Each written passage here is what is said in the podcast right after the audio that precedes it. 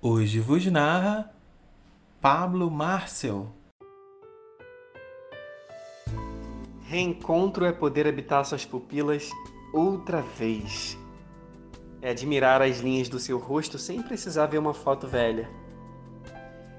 É fazer a saudade valer a pena. É desfazer os nós apertados do passado.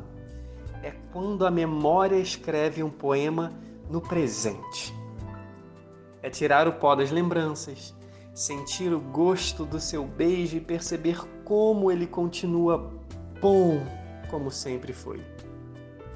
É um momento breve, é aquilo que mantém vivos os corações machucados pela distância do tempo. É um novo primeiro encontro.